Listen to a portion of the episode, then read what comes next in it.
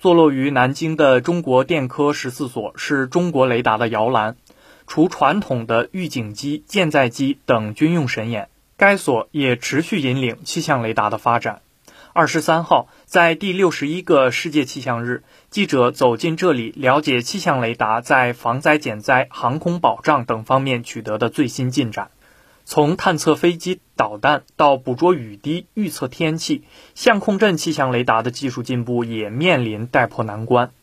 中国电科国瑞科技雷达系统研究部副部长张星海说：“一架飞机尺度再小，它也有十米以上的这样一个量级的一个尺寸。可是，如果我们想想看，在一百公里的范围内，我们要探测一个雨滴的形状，那么想雨滴只有大概一厘米以内的这样一个尺寸，所以其实它的难度是非常大的。所以我们传统意义上的这种探测飞机的技术应用到了气象领域，事实上对于我们也是有很多挑战。”北京大兴国际机场航班起降频繁，精准预警机场小环境的危险天气至关重要。而十四所的相控阵天气雷达技术正当用武之地。为保障航班起降，传统天气雷达需要六分钟才能更新一次扫描，而 C 波段相控阵天气雷达可以将这一时间缩短至一分钟以内。中国电科国瑞科技雷达系统研究部副部长张星海说。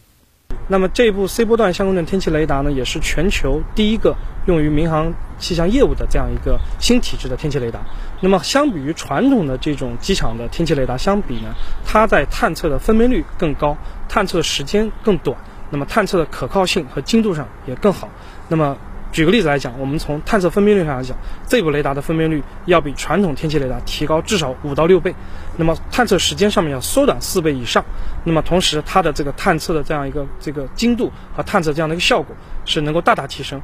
从单台套设备的单兵作战到协同组网监测，相控阵气象雷达技术也现身在雄安新区建设过程中。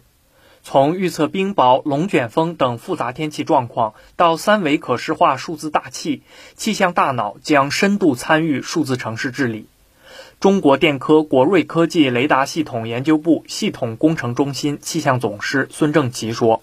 因为监测对气象来说是一个基础性工程，先做好监测之后，后面还有一些智能化的预报，就比如说我们通过这个下雨。”跟城市管网相结合，我们可以判断出来整个城市是否哪个地方会发生内涝呀，就是包括可能哪个地方有风。未来的智能智慧建筑之后，比如说我们的外面实时温度升高了之后，我们自动开空调，温度比较适宜时候自动开窗，自动开始新风的换气，这些都是和城市的运行进行一个有机结合的。